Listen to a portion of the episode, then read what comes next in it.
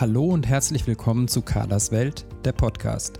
Deine Sendung für gesunde Ernährung, nachhaltigen Konsum und unseren Alltag in einer Welt voller Herausforderungen. Hier geht es um gesunde Ernährung und die nötigen Hintergrundinfos, entspanntes Kochen im Alltag, ein stressfreieres Leben, Genuss und Spaß mit hochwertigen Lebensmitteln, um ein verantwortungsvolles Leben und um interessante Menschen, deren Projekte und Biografien. Viel Vergnügen mit der neuen Folge von Carlas Podcast. Ja, ich begrüße dich herzlich zur heutigen Podcast-Folge. Und in der heutigen Folge habe ich ein Interview mit Dominika Kralova geführt. Frau Kralova hat das Buch Sensible Bäuche essen anders geschrieben und sie gibt dort Hintergrundinfos, Rezepte und Tipps bei Unverträglichkeiten, Reizdarm und bei anderen Verdauungsbeschwerden. Bitte beachte, dass diese Folge Werbung enthält, sowohl für das Buch von Frau Kralova als auch für ihre Ernährungsberatung. Ich bin für das Interview nicht bezahlt worden, der Verlag hat mir aber das Buch als Rezensionsexemplar zur Verfügung gestellt. In meiner Gesprächsführung bin ich dadurch natürlich nicht beeinflusst. Wir sprechen im Interview ausführlich über das Buch, aber auch über Darmerkrankungen, wann es sich lohnt, selber aktiv zu werden und wann professionelle Hilfe gefragt ist. Wir besprechen nochmal den Unterschied zwischen Nahrungsmittelintoleranzen und Nahrungsmittelallergien und wann ein vollständiger Verzicht auf bestimmte Nahrungsmittel erforderlich ist und wann nicht. Alle wichtigen Kontaktdaten und Infos findest du wie immer in den Show Notes. Im Extro gibt es dann noch ein Goodie, aber jetzt wünsche ich dir erstmal ganz viel Spaß mit dem Interview. Ja, hallo Frau Kralova. Ich freue mich sehr, dass Sie sich heute Zeit für dieses Interview genommen haben und dass wir beide ausführlich über Ihr wunderbares Buch sprechen können. Aber möchten Sie sich vorher den Hörern vielleicht kurz selbst vorstellen? Ja, sehr gerne. Hallo, mein Name ist Dominika Kralova. Ähm, ich bin Ernährungswissenschaftlerin äh, und auch als Ernährungstherapeutin im Bereich chronische Erkrankungen seit mehreren Jahren tätig und habe letztes Jahr ähm, im September mein Buch Sensible Bäuche essen anders herausgegeben und ähm, freue mich über die Einladung für das heutige Interview und ähm, auch Sie, Frau Leuschen, kennenzulernen und freue mich auf Ihre Fragen. Vielen Dank. Ja, Sie sind, Sie haben es eben schon gesagt, Ernährungswissenschaftlerin. Sie haben sich auf den Bereich Darmgesundheit spezialisiert. Darf ich kurz fragen, wie da Ihr beruflicher Werdegang war und warum Sie sich gerade für dieses Thema so sehr begeistern? Sehr gerne. Also es war bei mir so, dass bei mir mit 17 Jahren Morbus Crohn diagnostiziert wurde. Morbus Crohn ist eine chronisch entzündliche Darmerkrankung, ähm, die, wie es schon aussagt, den Darm betrifft. Und ähm, ich habe mich grundsätzlich äh, mit der Erkrankung gar nicht auseinandergesetzt, wollte allerdings im medizinischen Bereich tätig sein und habe mir irgendwann überlegt, ja, was könnte ich denn machen? Und ähm, dann ist mir durch einen Zeitungsausschnitt ähm, Ernährungswissenschaften über den Weg gelaufen und dann dachte ich, naja, das wäre doch mein Weg. Habe ähm, das dann angesteuert, habe Ernährungswissenschaften studiert und habe das dann quasi als eine Art Therapie für mich genutzt. Da habe ich mich dann dann auch zum ersten Mal wirklich mit der Erkrankung auseinandergesetzt, habe ähm, darüber viel gelernt, habe auch äh, allgemein über den Körper, über die Physiologie gelernt und ähm, ja, es hat sehr, sehr viel Spaß gemacht und ähm, ich habe mein Studium von Bachelor in Jena abgeschlossen und dann ging es weiter mit dem Master in Halle, wo ich mich nochmal tiefer mit dem Thema beschäftigt habe, wo es dann mehr in Pathophysiologie ging, sprich quasi Erkrankungen und ähm, wie man sie mittels Ernährung heilen kann oder behandeln kann, besser gesagt. Mhm. Und ähm, dann bin ich auch für eine Studie nach Reading gegangen. Das ist aber eine Universität ähm, nähe London. Und da haben wir eine äh, humane Interventionsstudie durchgeführt, also einfach gesagt eine Studie am Menschen, die sich dann äh, mit Anthocyanen, also sekundären Pflanzenstoffen, beschäftigt hat und dem Einfluss auf den menschlichen Körper, insbesondere auf die Verdauung, aber auch auf die kardiovaskulären Marker, also sprich Herz-Kreislauf-System. Mhm. Das heißt, Sie sind sehr, sehr intensiv im Thema. Sie haben es eben schon selber dargestellt. Sie sind selbst von Morbus Crohn betroffen, haben praktisch dann, wenn ich das richtig verstehe, auch ein eigenes Ernährungssystem für sich selbst entwickelt. Und da würde ich gerne noch mal einhaken. Warum mussten Sie überhaupt hier selbst aktiv werden? Konnten die Ärzte Ihnen damals denn nicht helfen? Ja, das war ähm, relativ schwierig. Also als ich damals meine Diagnose erhalten habe, das ist jetzt schon mittlerweile zwölf Jahre her, ähm, hat mir der Arzt eigentlich nur Broschüren und ähm, Medikamente in die Hand gegeben und hat gesagt, ähm, ja, eine spezielle Ernährungstherapie gibt es nicht und ähm, ich ähm, muss ja für mich selber schauen, wie ich klarkomme. Damals hat er mir ja auch keine Ernährungsberatung empfohlen, sondern hat mich quasi losgeschickt und ähm, ja, so ungefähr machen Sie mal. Mhm. Und ähm, das ist natürlich für einen Menschen, der gerade 17 Jahre alt ist, also noch relativ jung und sich gar nicht mit dem Thema auseinandergesetzt hat. Ich wusste auch gar nicht, was die Erkrankung überhaupt ist, was es überhaupt bedeutet, welche Nebenwirkungen Medikamente beispielsweise haben, welche Auswirkungen es hat, wenn man sich dann auch mit Ernährung nicht beschäftigt. Und ähm, ich muss auch sagen, ich bin eine Zeit lang wirklich mit Ignoranz rangegangen und habe gedacht, naja, das wird schon irgendwie, ich lebe einfach so weiter, wie ich bisher gelebt habe und ähm, habe das so schweifen lassen, bis es dann so schlimm wurde, dass ich fünf Jahre lang im durchgehenden Schub war und ähm, dann auch operiert werden musste. Und dann kam bei mir so der Klick im Kopf, wo ich gesagt habe, so, ich muss jetzt wirklich was anfangen zu tun, habe mich dann wirklich ähm, sehr stark mit der Ernährung nicht nur durch mein Studium beschäftigt, aber dann auch durch meine Erkrankung und habe dann wirklich Schritt für Schritt geguckt, dass ich meinen Darm aufbaue, dass ich die richtige Ernährung für mich finde und ähm, dass ich wirklich äh, für mich einen Weg finde, der für mich funktioniert. Mhm. Und geht natürlich nicht durch pauschale ähm, ja, Ernährungstrends, die man dann oft so mitkriegt, wie Paleo. Ähm, dann hört man auch FODMAP-Ernährung und so weiter und so fort es ist zwar alles schön und gut und ähm, es gibt einen Anlass, irgendwo anzufangen, aber nichtsdestotrotz sind einfach solche Erkrankungen, solche Erkrankungsbilder sehr individuell, haben verschiedenen Verlauf und die Verdauung ist auch einfach individuell und dann muss man gucken, wie kann man mit der Ernährung rangehen und wie kann man es für sich gut therapieren. Mhm. Denn vielleicht muss man das auch noch mal äh, sagen, das ist ja leider auch häufig äh, heute noch so, ne, dass ähm, mhm. Klienten vom Arzt eine Diagnose bekommen und damit relativ alleine stehen. Ich, also ich erlebe das in der eigenen Praxis immer wieder, dass äh, Klienten zwar eine Diagnose bekommen haben, aber überhaupt nicht wissen, wie sie damit umgehen sollen. Ich würde ganz gerne, ähm, weil wir so intensiv über die Krankheit Morbus Crohn gesprochen haben, vielleicht holen Sie unsere Hörer noch mal ab und erklären noch mal genau, was Morbus Crohn ist. Und ähm, Sie haben gesagt, Sie sind auch operiert worden. Das heißt, es ist sicher ein Teil des Darms entfernt worden. Vielleicht können Sie das noch mal ein bisschen erklären. Sehr gerne. Also Morbus Crohn ist eine chronisch entzündliche Darmerkrankung. Daneben gibt es noch Colitis ulcerosa und der Unterschied ist der, Morbus Crohn betrifft das gesamte Verdauungstrakt, sprich es kann von der Mundhöhle bis zum After ähm, betreffen. Und bei Colitis ulcerosa ist es so, dass die Entzündungen im Dickdarm entstehen. Und ähm, diese Entzündungen, die sich dann eben in dem Verdauungstrakt manifestieren, die können zu verschiedenen Symptomen führen, wie zum Beispiel Durchfall, Appetitlosigkeit, Erbrechen. Ähm, bei Colitis ulcerosa ist es auch so, dass Blutstuhlgänge dazukommen können. Also wirklich, ja, man fühlt sich eigentlich dauerhaft wie als hätte man einen Magen-Darm-Grippe und ähm, ist dauerhaft müde und ähm, nimmt auch entsprechend sehr viel ab. Also ich hatte damals irgendwann nur noch 48 Kilo gehabt, mhm.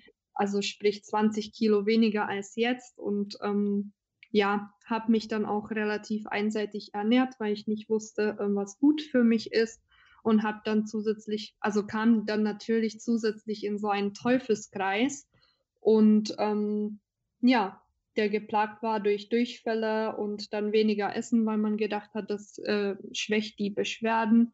Aber grundsätzlich war das auch nicht gutes Vorgehen. Mhm.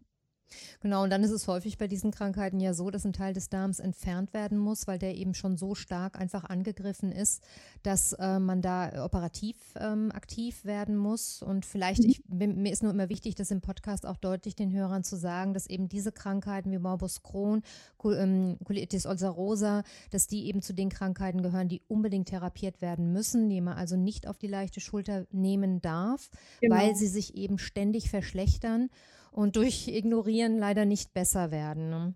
Genau, also das ist wirklich das Wichtigste, was ich auch den Hörern mitgeben möchte, dass Ignoranz ähm, ja einfach nicht die Lösung ist, auch wenn es im ersten Moment äh, sich besser anfühlt und man versucht so die Erkrankung als Nebensache ähm, ja anzusehen, aber in dem Moment, in dem es äh, sie wirklich einschränkt und äh, das Leben so stark einschränkt, dann muss es ernst genommen werden, dann muss es therapiert werden.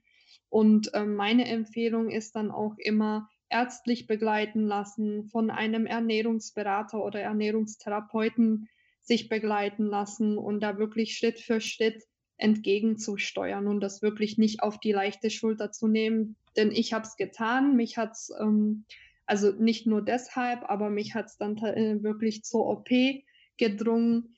Und ähm, ich kann es wirklich nur jedem ans Herz legen, dass man da eben aktiv vorgeht. Mhm. Jetzt bieten Sie heute klassische Ernährungsberatung an. Sie halten aber Fachvorträge und Workshops auch, auch in Firmen. Vielleicht können Sie selber noch mal Ihre eigenen Tätigkeitsfelder vorstellen. Genau, also angefangen hat es vor Jahren mit äh, meiner Tätigkeit als Ernährungstherapeutin weil ich eben den großen Bedarf gesehen habe bei Patienten, insbesondere mit chronischen Erkrankungen, dass es wenig ähm, Therapeuten gibt, die ähm, sich da wirklich darauf spezialisiert haben. Und dann auch noch der Punkt bei mir, dass ich die Erfahrung habe und die äh, genügend Sensibilität mitbringe, um mit dem Patienten auf Augenhöhe zu sprechen. Und ausgehend davon hat sich dann wirklich glücklicherweise äh, verschiedene Projekte ergeben mit Firmen, aber auch mit äh, zum Beispiel der Hochschule Coburg, wo ich dann hin und wieder Workshops gebe, zum Beispiel zum Kochen, ähm, zur darmgesunden Ernährung und so weiter und so fort. Mhm. Ja, und außerdem betreiben Sie den Blog bauchgeschichten.com, wo Sie dann auch Rezepte teilen, aber auch Hintergrundwissen zur Darmgesundheit geben. Mögen Sie vom Blog auch so ein bisschen erzählen? Ja, sehr gerne. Also mein Blog ist eigentlich ähm, sehr früh entstanden. De, äh, den habe ich dann relativ früh nach meinem Studium angefangen, weil eben das große Bedarf bestand. Okay, äh, was mache ich, wenn ich Blähungen habe? Was mache ich, wenn ich Durchfälle habe? Und sehr viele Freunde und Bekannte haben sich an mich gewendet und gesagt, ja, ähm, was mache ich denn am besten? Und im Internet kursieren sehr äh, viele verwirrende Empfehlungen. Und ähm, meine Mama insbesondere ein, und eine sehr gute Freundin haben dann gesagt, ja, warum schreibst du denn nicht einen Blog? Und mhm. ähm, genau, und dann kam ich irgendwann dazu und dachte mir, ja, warum denn eigentlich nicht? Und habe so äh, Bauchgeschichten ins Leben geführt. Und ähm, ja, es macht mir unheimlich Spaß. Seitdem veröffentliche ich regelmäßig Rezepte, aber auch verschiedene Beiträge zu den Themen darmgesunde Ernährung.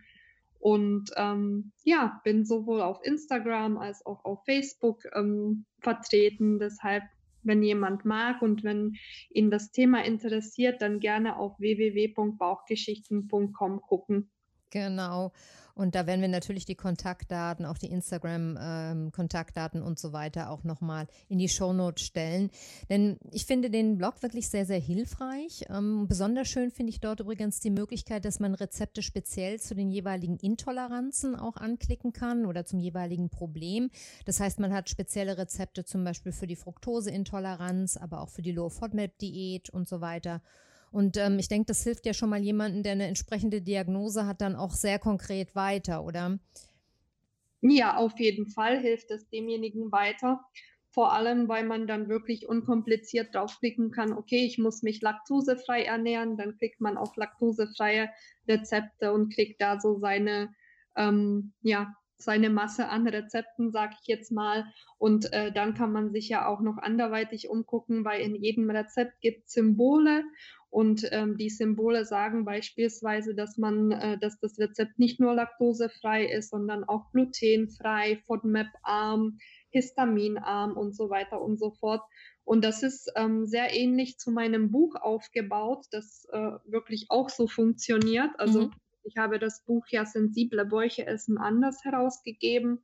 Und da habe ich wirklich auch sehr einfaches und individuelles Tool erschaffen mit den Symbolen, dass man sich für seine Unverträglichkeit das richtige Rezept raussuchen kann. Denn meistens ist es auch leider so, dass ähm, man nicht nur eine Unverträglichkeit hat, sondern ähm, gerade bei chronisch entzündlichen Darmerkrankungen oder auch mit anderen ähm, Unverträglichkeiten, dass man eben andere Unverträglichkeiten dazu entwickelt und ähm, dass man dann auch wirklich achten muss, okay, ich muss mich laktose- und glutenfrei ernähren, was kann ich da überhaupt noch essen? Und mit dem Buch wollte ich mehr oder weniger zeigen, was für eine Fülle und wie viele Möglichkeiten man eigentlich hat, trotz einer Unverträglichkeit. Das ist eine wunderbare Überleitung. Ich wollte nämlich jetzt auch auf dieses tolle Buch zu sprechen kommen. Sensible Bäuche essen anders. Ja, warum essen sensible Bäuche denn anders? Ja, also die Ernährung spielt für Betroffene mit Nahrungsmittelintoleranzen einer CED, also chronisch entzündlichen Darmerkrankungen, Reizdarm oder Allergien, wirklich eine zentrale Rolle in der Therapie, aber dann auch im Alltag. Und jeder Betroffene muss auf seine eigene Ernährung achten und individuell herausfinden, was dem Körper gut tut.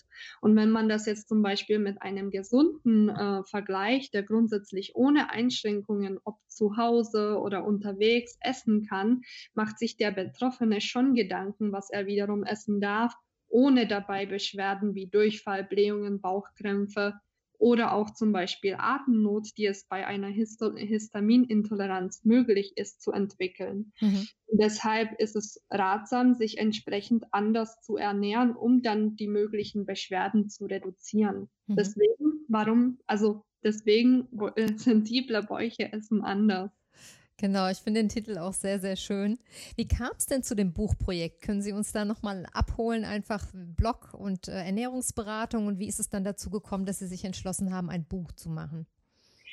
Also das ist ein sehr guter Punkt, denn ähm, ich muss ehrlich gestehen, ich würde mich niemals selbst entschließen, ein Buch zu schreiben. Ich weiß auch nicht, mir würde das niemals so spontan in den Kopf treten. Es war in Wirklichkeit ein totaler Zufall.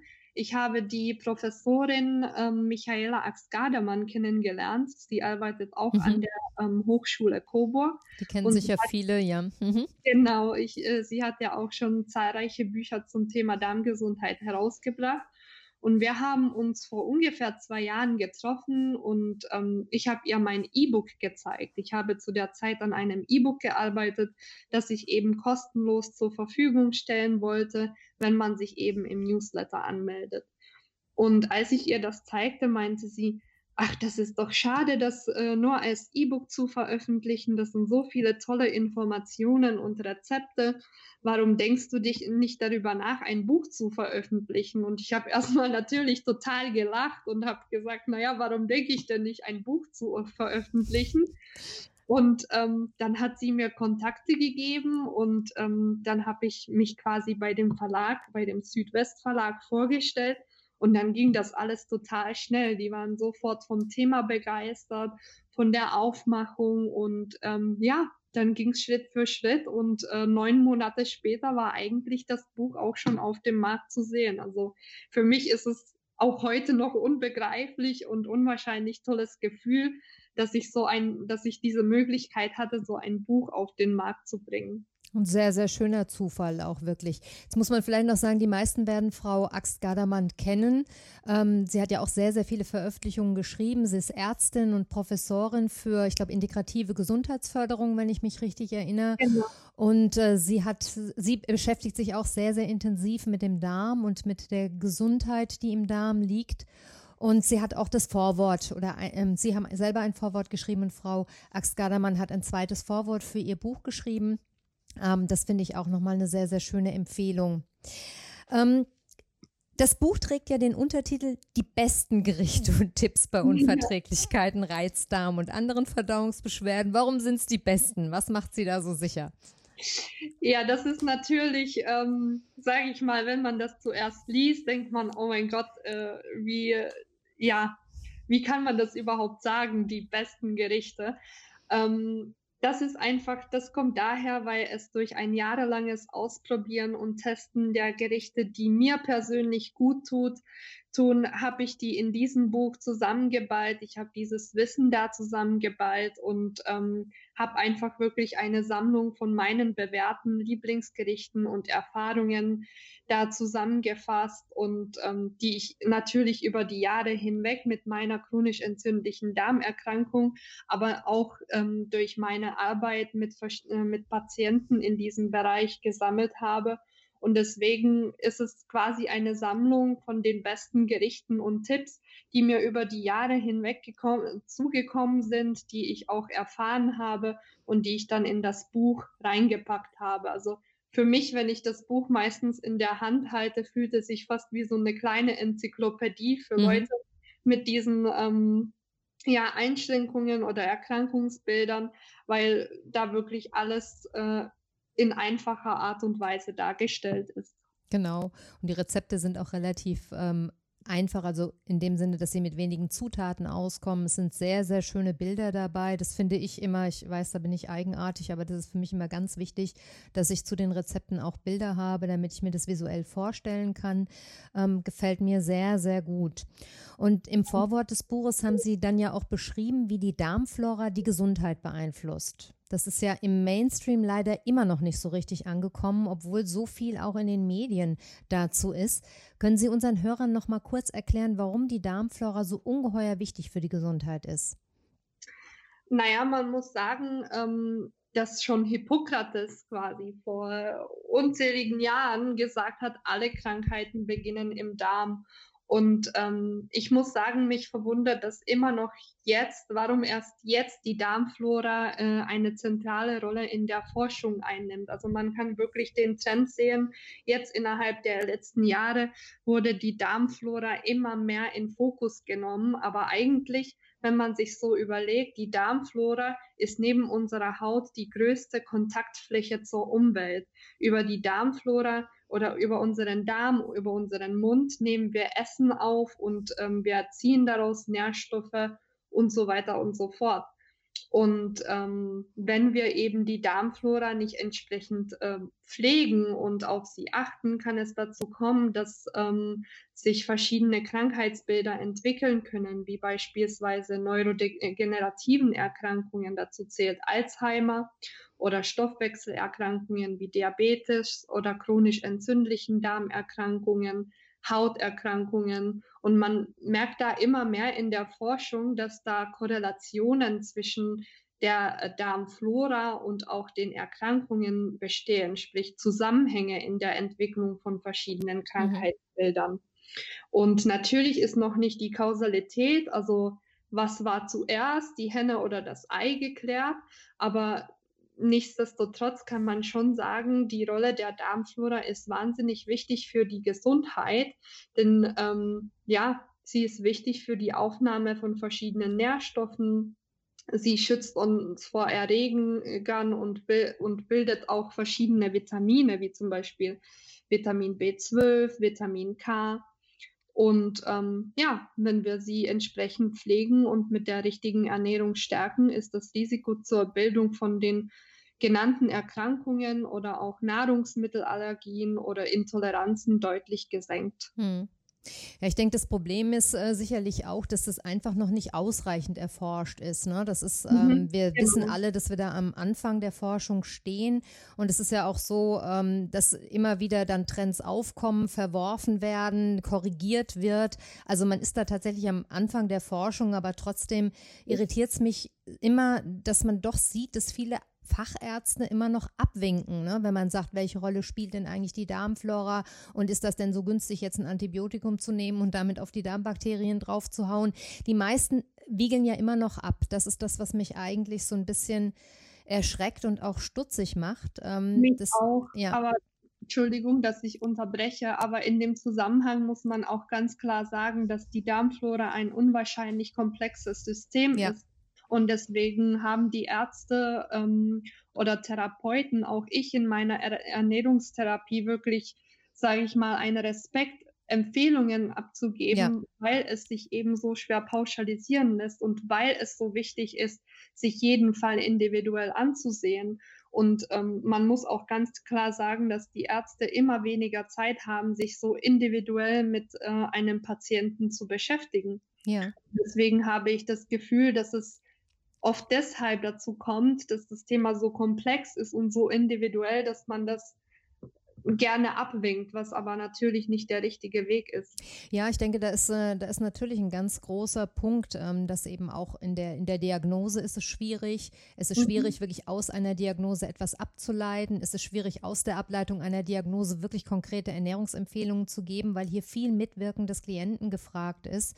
Mhm. Und ähm, ich denke, also ich sehe das auch so wie Sie, dass ich schon glaube, dass das in der Fachwelt ankommt, dass man aber dort eben noch auch überfordert ist mit der Thematik und es mhm. werden die nächsten Jahre zeigen, inwiefern dann auch Fachärzte an Ernährungsberater weiterverweisen oder ob die das selber auch irgendwann in ihre eigenen Praxen übernehmen, weil man einfach erkennt, was für ein großes Potenzial auch in der Pflege der Darmflora steckt.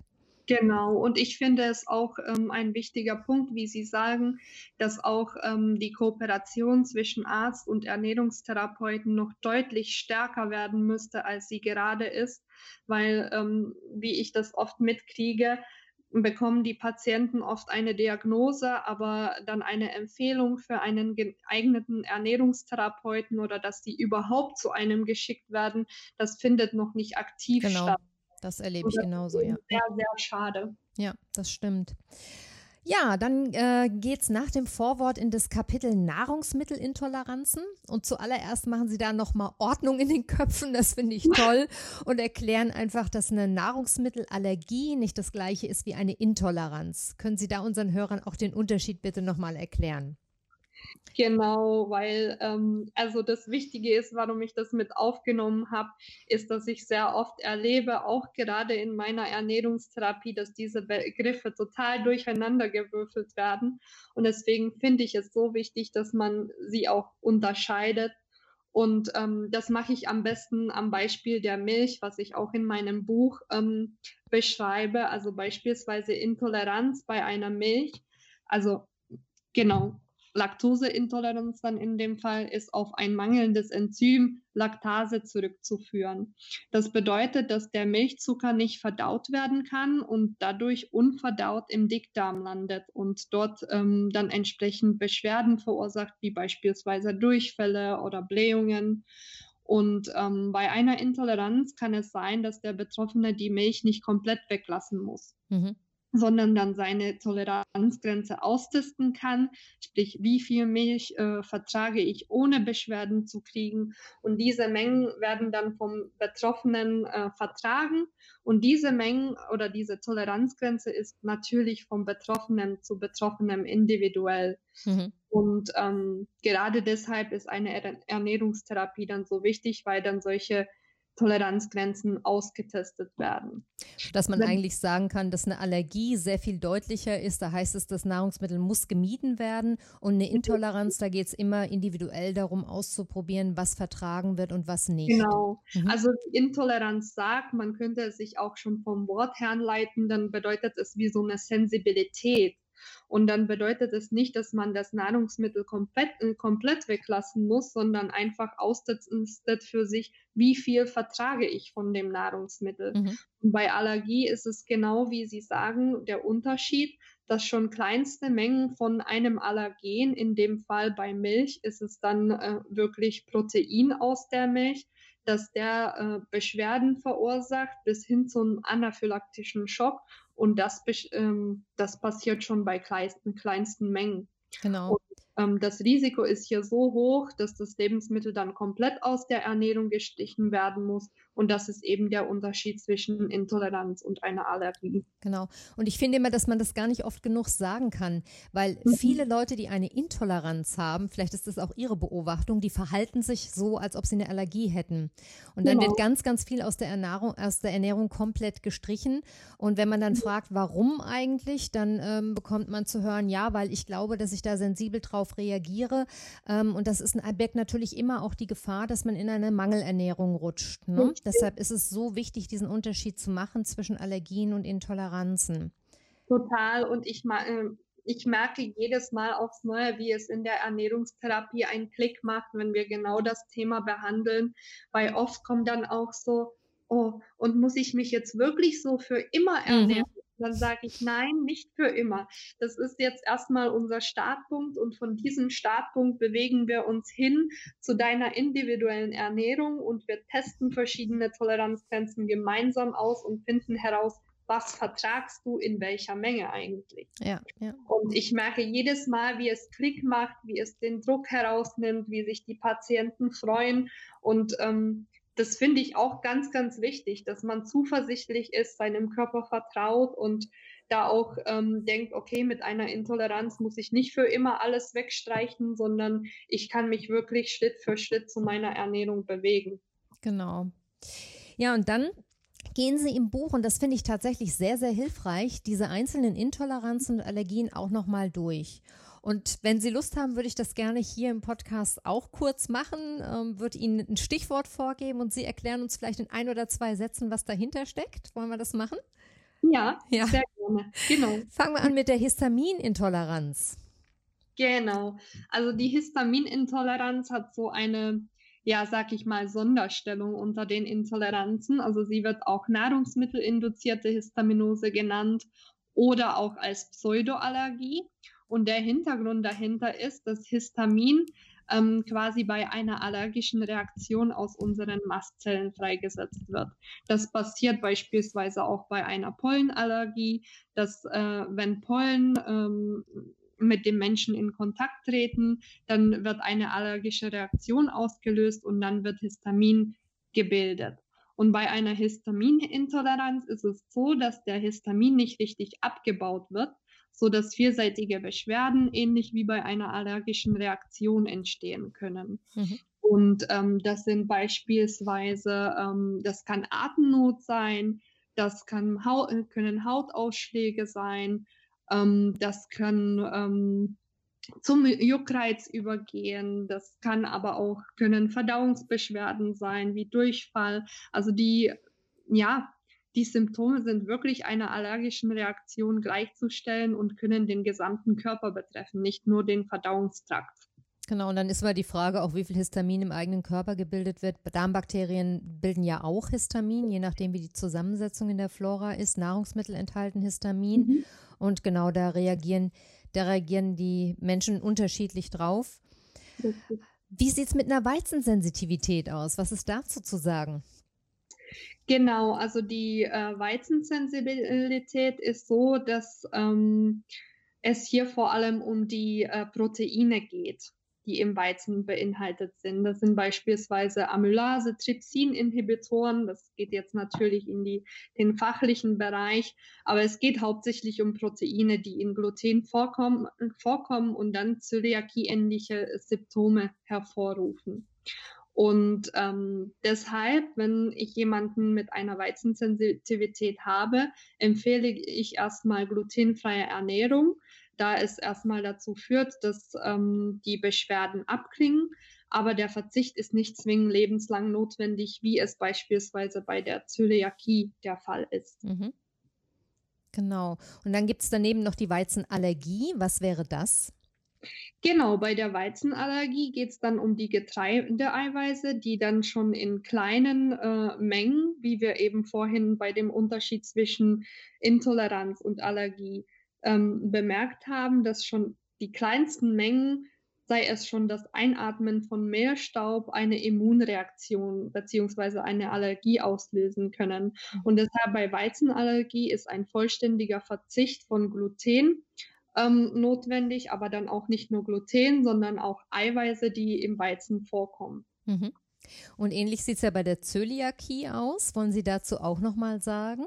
Was sagen? Ja, genau, also Zöliakie ist dann wiederum eine Glutenunverträglichkeit wird sie genannt, aber ich bin da auch nicht immer ganz hundertprozentig glücklich mit dem Begriff, weil eigentlich ähm, Betroffene auf ähm, Gluten lebenslang verzichten müssen, um dann keine ähm, ja, keine ja, Beschwerden zu haben.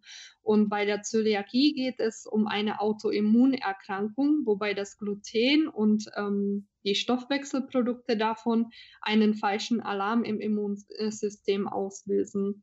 Und der kann wiederum zu Entzündungen im Darm führen. Und deswegen sage ich oft, langfristiger Verzicht auf ähm, ja, Gluten ist hier wichtig, damit dann eben die Darmflora nicht langfristig geschädigt wird und dadurch weitere ähm, Nebenwirkungen auftreten, wie zum Beispiel ähm, Nährstoffmangel und ähm, damit verbundene Symptome wie Haarausfall oder Osteoporose oder Migräne. Also da muss man wirklich bei der Ernährung sehr, sehr bedacht sein. Genau. Laktoseintoleranz haben wir dann auf dem Plan.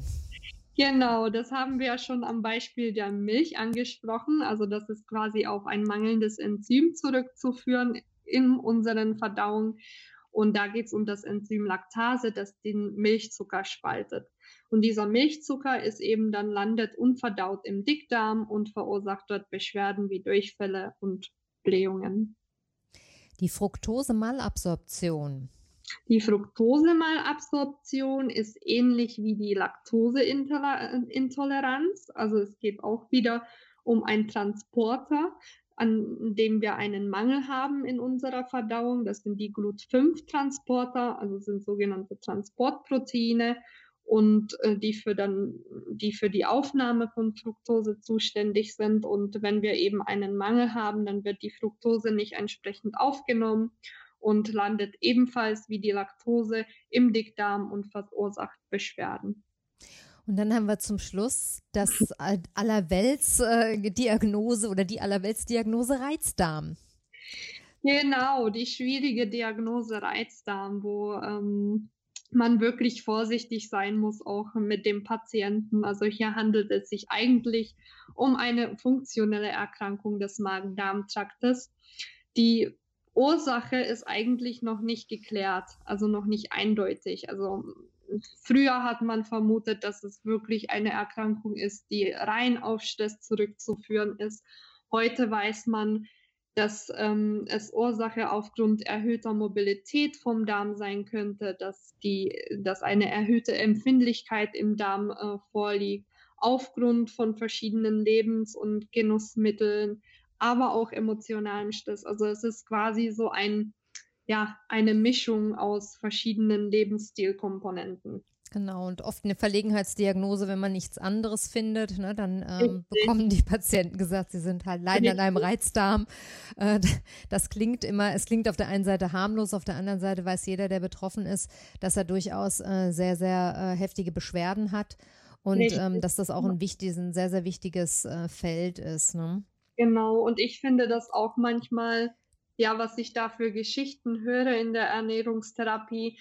Es ist wirklich ein schwieriges Thema und ähm, die Patienten kommen niedergeschlagen und ähm, ja total fertig in die Ernährungstherapie und sagen, okay, der Arzt hat alles durchgetestet, nichts gefunden und jetzt habe ich die Reizdarm-Diagnose ähm, und ist es dann überhaupt so und ich weiß gar nicht mehr, was ich tun soll und also es ist wirklich kein einfaches Thema. Das ist richtig, das sehe ich genauso. Ja, im Buch geben Sie dann zu diesen einzelnen Problemfeldern nicht nur sehr gut verständliche Erläuterungen, Sie erklären auch ganz genau, was das für die Ernährung bedeutet und worauf Betroffene achten sollten. Und ich mhm. finde, das macht das Buch zu einem hervorragenden Praxisbuch, dass man tatsächlich auch aus der Praxis heraus, jetzt ich als Ernährungsberater, Klienten empfehlen kann, die vielleicht mit einer Diagnose oder Erkenntnis noch überfordert sind und die ja vielleicht gerne etwas Konkretes in den Alltag mitnehmen möchten. Mhm. Was ich auch ganz großartig finde und das hat dann auch, ähm, ja, das hat mich dann auch ein bisschen mit der Werbung für einen Darmschnelltest auf ihrem Blog versöhnt, ist die Anleitung zu, zur Diagnostik in drei Schritten. Sie bieten im Buch so eine Ankreuz-Selbsttest an, stellen dann aber auch sehr deutlich dar, wie die einzelnen Diagnoseschritte sind. Und mir gefällt dabei vor allem diese grafische Aufbereitung, die Sie gemacht haben, weil man so wirklich als Betroffener auf einen Blick gut sehen kann, wo man steht und was zu tun ist. Möchten Sie vielleicht diese drei Diagnoseschritte, Abgrenzung, ärztliche Praxis und Ernährungstherapeut noch mal kurz erklären? Genau, das kann ich gerne machen. Also es gibt, wie gesagt, drei verschiedene Schritte und ähm, das wäre natürlich so der Vorbildsschritt, wie man das eigentlich durchgehen sollte oder könnte. Und zwar geht man zunächst zum Arzt und ähm, ja, guckt, ähm, welche äh, Probleme gibt es. Da habe ich ja auch im Buch so ein, ja, eine Anleitung wie so einen kleinen Selbsttest zur Hand gegeben. Wie kann man unterscheiden, ähm, ob man Intoleranzen hat, welche Beschwerden man hat, dass man überhaupt irgendwo starten kann. Weil meistens geht man zum Arzt und denkt dann so, okay, was habe ich denn jetzt eigentlich alles? Was habe ich für Probleme? Und dann vergisst man viele verschiedene Dinge anzusprechen.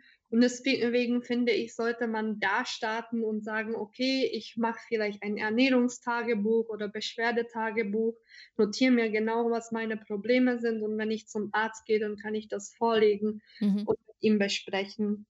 Und da unterscheidet man eben zwischen einer immunologischen Reaktion und natürlich unter keine immunologische Reaktion. Und ähm, genau, also ich würde vorschlagen, dass wir da jetzt nicht genau im Detail auf die hm. Punkte eingehen, aber ähm, Genau, aber eben das ist, denke ich, schon ganz, äh, ganz hilfreich, dass die, diagnostische Abgrenzung eben unterscheiden muss, ob es eine immunologische Reaktion ist, also ob zum Beispiel eine Allergie vorliegt oder keine immunologische Reaktion. Ne? Das ist Sache, die erstmal in die Abgrenzung gehört. Und dann kommt ja als zweiter Schritt die ärztliche Praxis. Ähm, also Sie schreiben Hausarzt oder Gastroenterologe. Und was muss der tun? Genau, da gibt es verschiedene Wege oder Mittel, wie man eine ähm, ja, Diagnose, ähm, ja, wie sagt man das, wie man eine Diagnose herbeiführen kann. Und ähm, entweder über Bluttests oder äh, wie man das bei einer Allergie macht oder über Pricktest dann ähm, Zöliakie kann man über einen IgA-Antikörpertest testen. Also es gibt wirklich verschiedene ähm, Tests, die man in der ähm, ärztlichen Praxis durchführen kann. Und meistens hat der ähm, Arzt schon eine Vermutung, dass es zum mhm. Beispiel Richtung Laktose oder Fructose gehen könnte und nimmt dann entsprechende Schritte oder leitet entsprechende Schritte ein, um diese zu testen. Genau, meiner Erfahrung nach muss man aber selber da sehr wach bleiben, weil äh, viele Ärzte nach einem Test dann äh, schon Schluss machen. Das heißt, es ist ganz hilfreich, auch ihre Übersicht zu benutzen und dann vielleicht, wenn das eine ausgeschlossen ist, aber nochmal in eine andere Richtung zu gucken. Ne? Also gerade ja. bei Fructose und Laktose finde ich das immer ähm, sehr wichtig, dass man wirklich auch beide Tests dann durchführt, weil die Symptome sehr ähnlich sein können und man manchmal überrascht ist, ähm, tatsächlich dann äh, eine, eine Intoleranz mitzubringen, die man gar nicht vermutet hätte. Genau, richtig. Und deswegen bin ich quasi noch einen Schritt zurückgegangen und habe gesagt, dass es wirklich wichtig ist, sich beispielsweise ein Ernährungstagebuch oder Beschwerdetagebuch zunächst zu führen, um sich bewusst zu machen, was sind die eigentlichen Probleme und dann wirklich beim Arzt mit diesen Problemen einzuhaken und äh, dann entsprechend auch dahinter sein, dass man verschiedene Tests durchführt und ähm, ja, wie gesagt, die Ausschlussdiagnostik durchführt. Und ähm, ja, manchmal ist es vielleicht eine Intoleranz, manchmal können auch zwei Intoleranzen ähm, die Ursache für Probleme sein. Und da muss man sich dann wirklich Schritt für Schritt vortasten.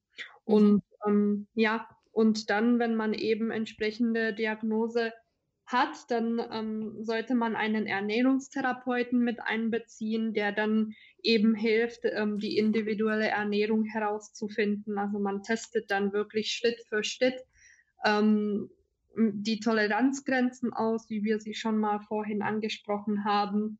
Und das äh, kann zwischen ja, acht Wochen bis zwölf Wochen gehen. Also es ist wirklich eine intensive Arbeit, aber die Arbeit lohnt sich, weil man dann im Nachhinein sagen kann, okay, ich habe meine individuelle Ernährung herausgefunden, danach kann ich mehr in mich ernähren.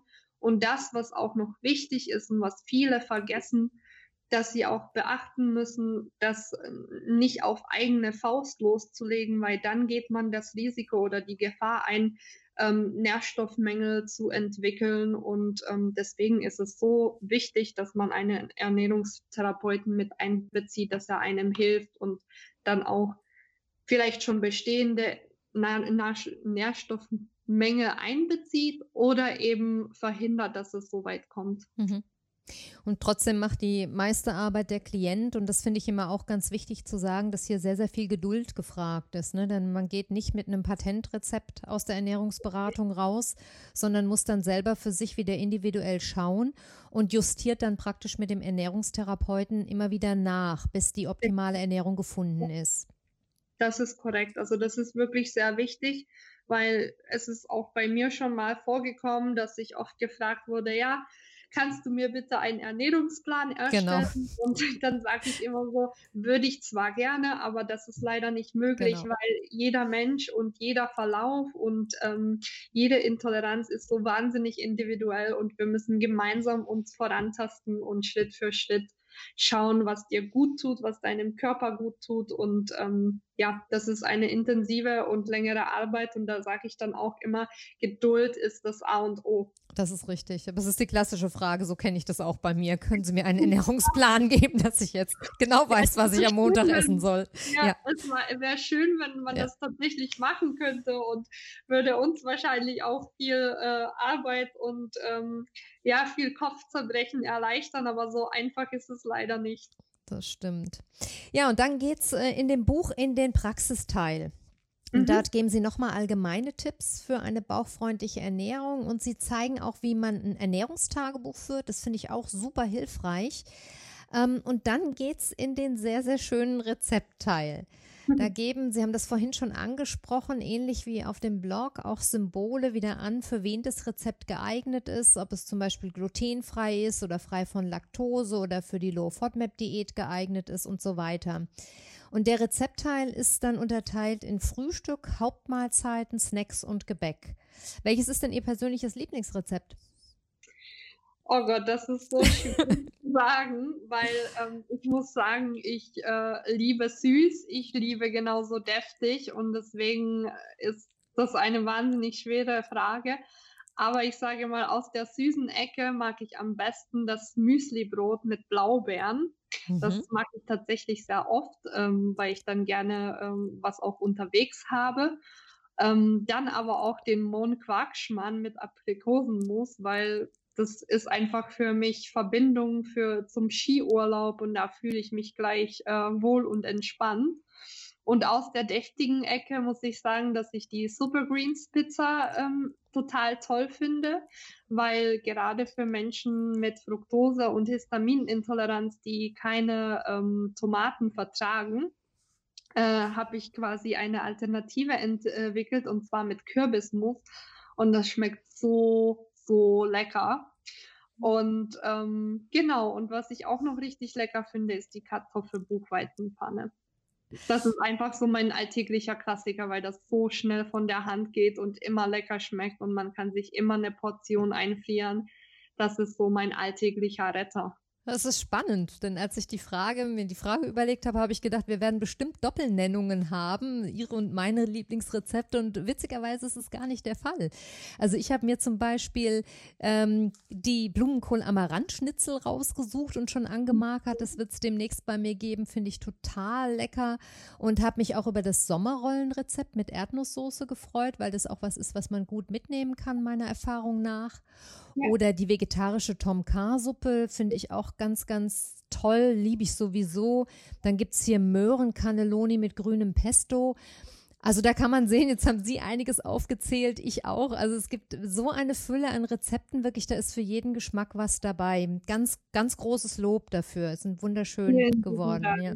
Und da muss ich sagen, das war mir auch wirklich wichtig, dass wirklich äh, für jeden Geschmack was dabei ist, dass man auch sieht, dass man trotz Unverträglichkeiten auch Pizza und Burger essen kann, eben dann mit äh, ein paar Alternativen, aber dass eben alles möglich ist und das auch noch mit wenigen Zutaten. Das war mir wahnsinnig wichtig, weil ich hasse nichts mehr, als wenn ich Kochbuch aufmache und erstmal 15 bis 20 Zutaten sehe, davon fünf sind noch am besten unbekannt, die ich gar nicht in der Küche habe. Richtig. Und dann bin ich direkt demotiviert, was zu kochen. Also ja. das war wirklich das große Ziel.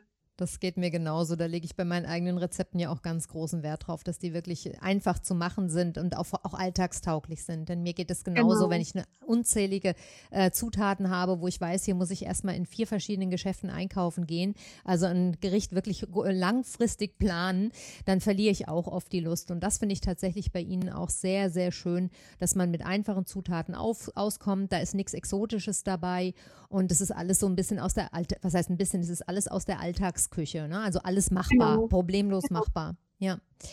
Was mir aufgefallen ist, ich habe in den Rezepten, also in, vor allem in den süßen Rezepten, natürlich häufig Reissirup gesehen. Mhm. Ich selbst bin überhaupt kein Fan von Zuckeraustauschstoffen. Darf ich Sie fragen, warum Sie Reissirup für unproblematisch halten?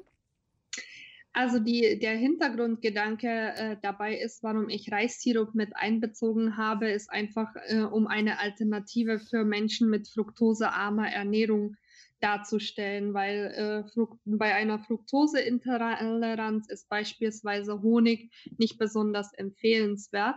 Und deswegen habe ich einfach Reissirup mhm aufgenommen. Ich persönlich muss auch sagen, Zuckeraustauschstoff, ähm, ja, wenn man äh, Betroffener ist, also wie gesagt, Fructoseintoleranz. Ansonsten würde ich immer empfehlen, das durch beispielsweise Honig äh, zu ersetzen oder äh, braunen Zucker, weil ich bin der Meinung, Zucker ist wie Zucker. Wir haben in der Ernährung zu viel davon überall, insbesondere bei Fertigprodukten und da sollte man sowieso darauf achten, das zu reduzieren.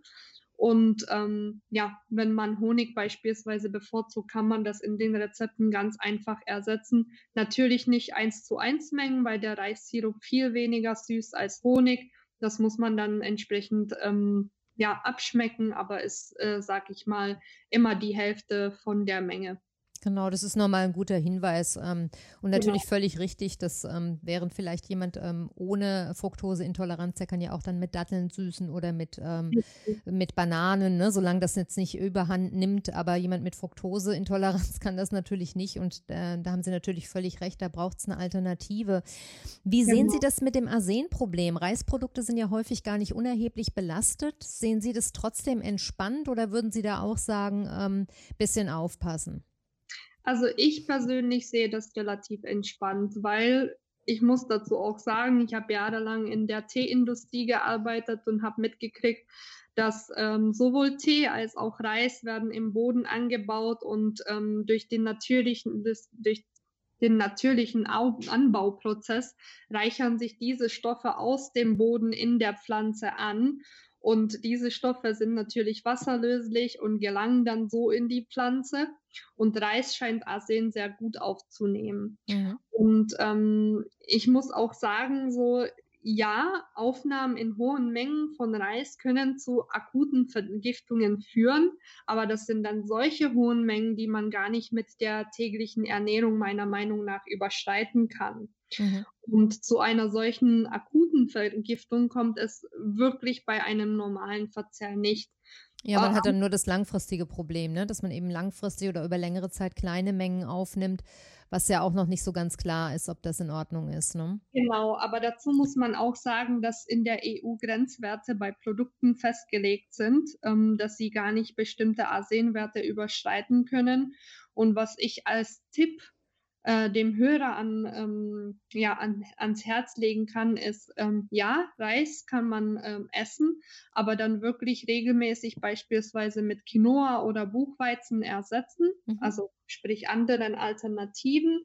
Oder wenn man äh, Reis kocht, dass man vor dem Ko äh, Kochen ihn gut durchspült und dass man ihn mit ausreichender Wassermenge kocht und ja, dass man gegebenenfalls auch Reissorten ähm, wählt, also wirklich auch, ähm, ja, wie sagt man das? Die weniger belastet sind, ne? Ja. Genau, richtig. Genau, da kann man im Internet einen Haufen Hinweise zu finden, dass, äh, genau, was mich auch so ein bisschen irritiert hat, war, dass sie bei den als fruktosearm gekennzeichneten Rezepten dann aber durchaus Tomaten oder Feigen verwenden. Die sind ja eigentlich in der klassischen fruktosearmen Ernährung absolutes No-Go.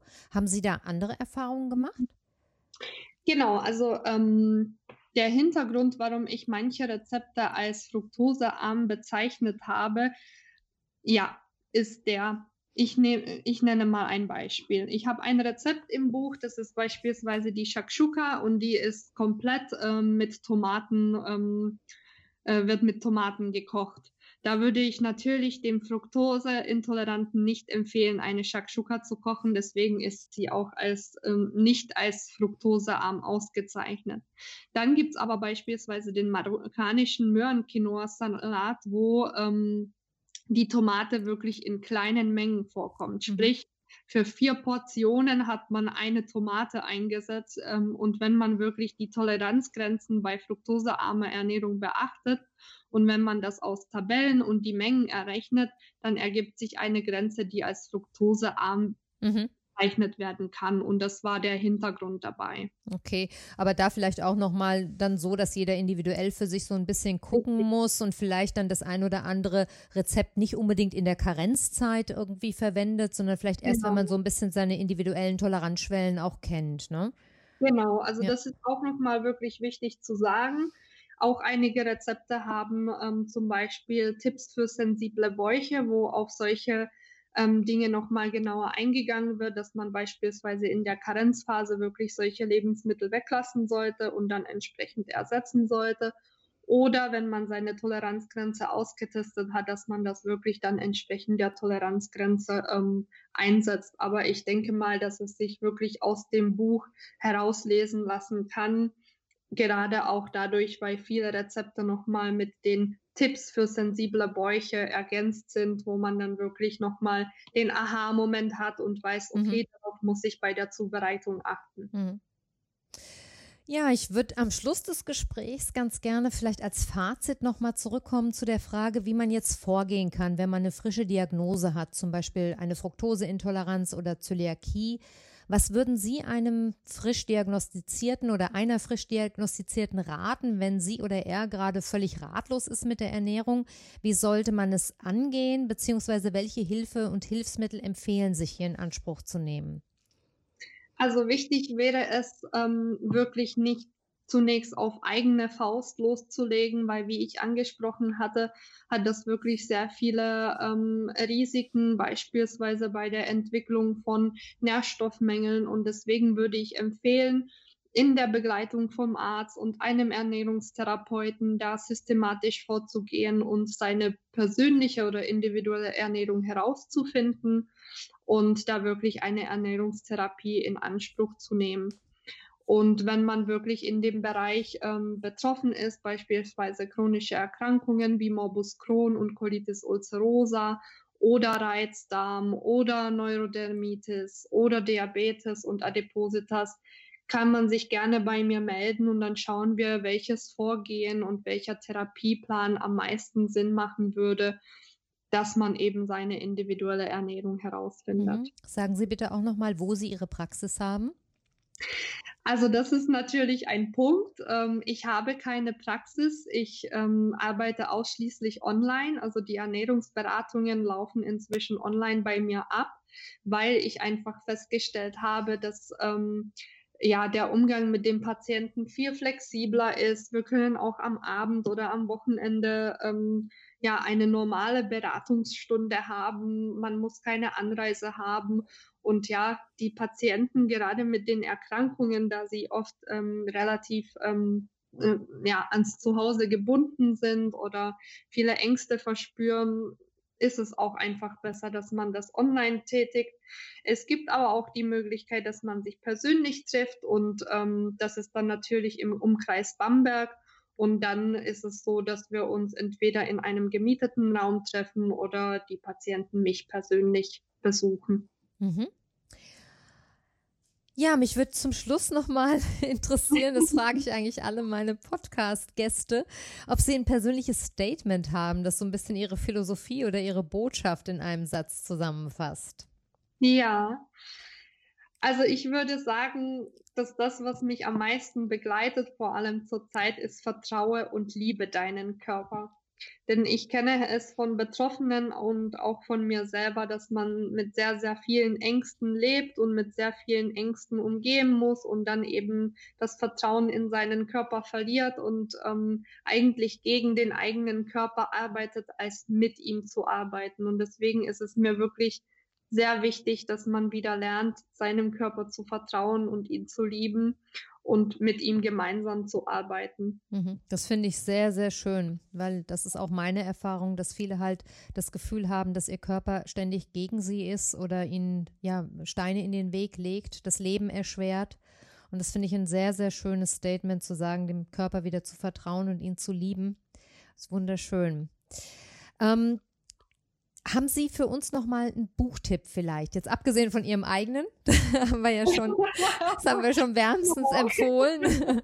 vielleicht noch mal ein anderes äh, Buch, das Sie unseren Hörern ans Herz legen möchten? Genau, also was ich zurzeit lese, ist das Buch Komm, ich erzähle dir eine Geschichte von George Bouquet. Mhm. Und ähm, da muss man sagen, das sind ganz äh, viele verschiedene Kurzgeschichten, aber auch Märchen und Zen-Weisheiten.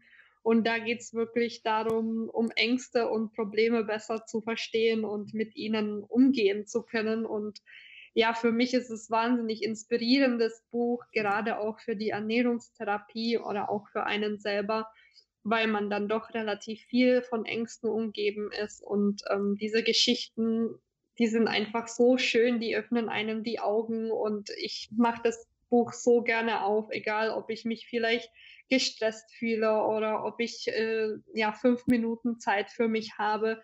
Das ist, ja, ich finde das Buch wahnsinnig genial. Finde ich einen ganz tollen Tipp. Vielen Dank. Werde ich auch in die Shownotes stellen. Ich stelle auch Ihre Kontaktdaten selbstverständlich in die Shownotes, wenn jemand direkt Kontakt mit Ihnen aufnehmen möchte. Ja, und dann würde ich mich gerne ganz herzlich für das Gespräch bedanken. Das war sehr informativ und Ihnen alles Gute wünschen.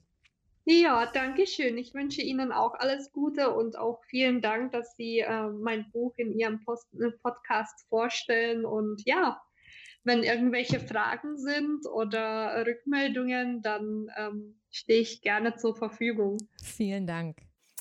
Ja, nach dem Interview kommt wie immer noch ein kleines Extro und hier darf ich dir erstmal verraten, dass Frau Kralova im Anschluss an unser Gespräch noch ein Verlosungsexemplar ihres Buches zur Verfügung gestellt hat, was ich ganz großartig finde. Wenn du dieses Exemplar gerne gewinnen würdest, dann kommentiere bitte diese Folge des Podcasts mit einem entsprechenden Hinweis Kommentare kannst du entweder auf der Folgenwebsite auf www.kala-kocht.de abgeben, aber auch auf meinem Facebook- oder Instagram-Kanal. Und da wir zeitlich kein Limit setzen möchten, machen wir es einfach so, dass die ersten drei Kommentare auf der jeweiligen Plattform in den Lostopf wandern. Dann haben wir dort neun Lose, aus denen wir ein, einen Gewinner losziehen werden. Die Gewinnchancen sind also gut. Alle Infos zur Sendung und zu dieser Folge findest du wie immer in den Show Notes. Ich verabschiede mich für heute und wünsche dir eine gute Zeit. Liebe Grüße, deine Carla.